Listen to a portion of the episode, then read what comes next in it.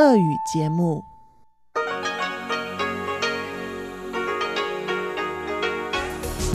эфире Международное радио Тайваня. Здравствуйте, дорогие радиослушатели! В эфире Международное радио Тайваня и вас из тайбэйской студии приветствует ведущая Анна Бабкова.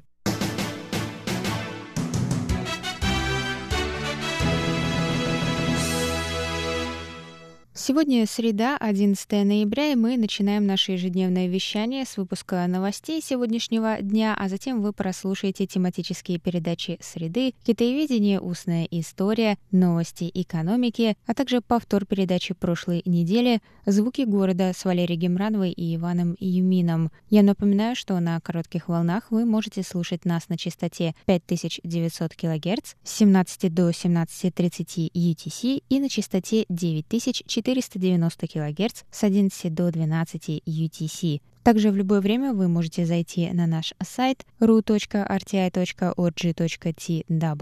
и там прослушать любые передачи, прочесть последние новости с Тайваня. И вы также можете скачивать наше приложение RTI2Go. Оно доступно на русском языке или подписываться на нас через подкасты. А теперь давайте к новостям.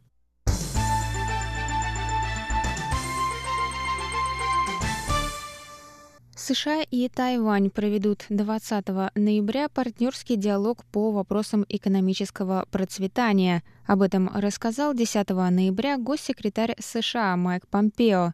Помпео сказал, Диалог показывает значимость крепких экономических отношений с Тайванем, яркой демократией и надежным партнером.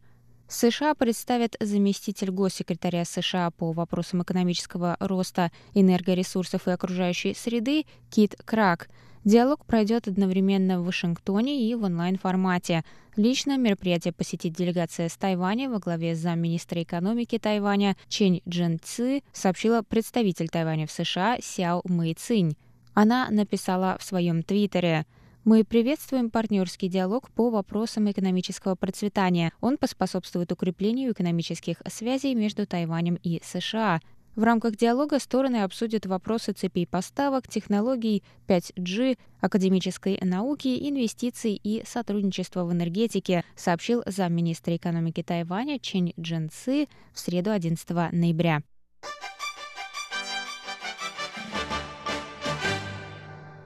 Центральный противоэпидемический командный пункт сообщил 11 ноября о четырех новых завозных случаях заражения коронавирусной инфекции. Общее число зафиксированных с начала пандемии на Тайване случаев достигло 584. Трое из них – женщины из Индонезии, приехавшие на Тайвань работать в конце октября. По завершении карантина они были протестированы, и результаты вернулись положительными. Все трое не проявляют симптомов инфекции.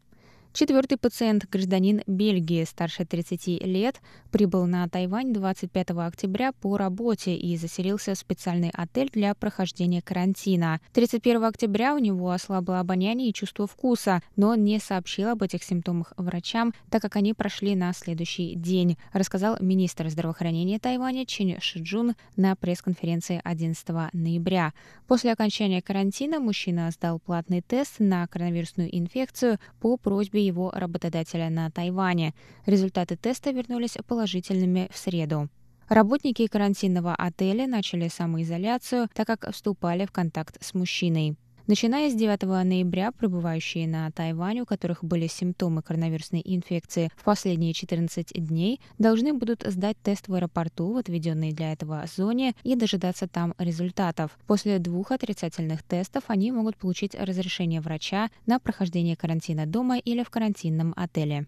Всего на Тайване с начала пандемии было зарегистрировано 584 случая, из них 492 завозные. 528 человек поправились, 7 умерли, 49 находятся в больнице, сообщили в Центральном противоэпидемическом командном пункте. По миру 51 миллион 500 тысяч человек были инфицированы, 1 миллион 270 тысяч человек умерли.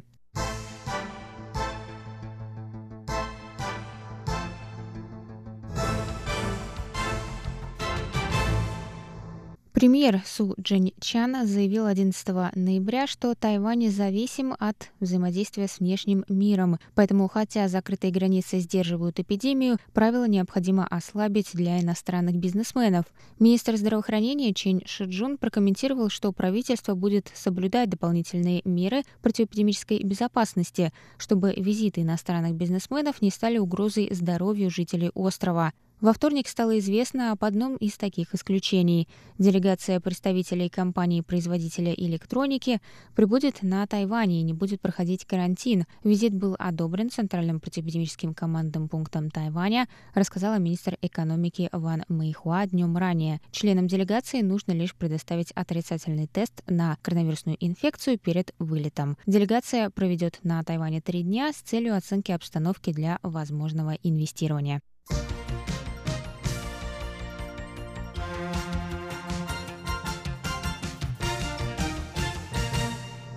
Вакцина против коронавирусной инфекции от Pfizer, США и BioNTech Германия может появиться на Тайване, рассказал 10 ноября министр здравоохранения Китайской Республики Чен Шиджун. По сообщениям Всемирной организации здравоохранения, вакцина будет доступна для общественности в марте.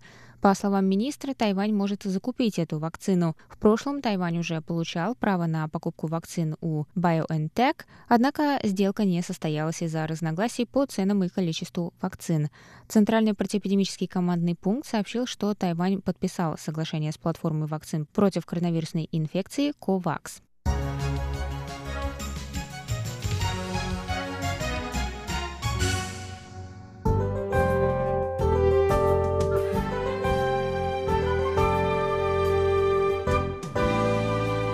А сейчас прогноз погоды.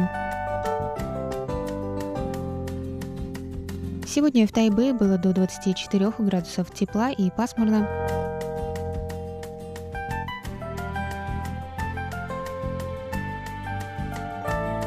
Завтра в Тайбе ожидается до 24 градусов тепла, но ожидаются кратковременные дожди.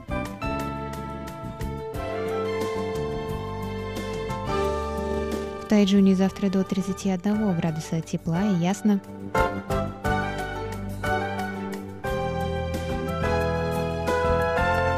На юге острова в городе Гаусюне до 28 градусов тепла и облачно.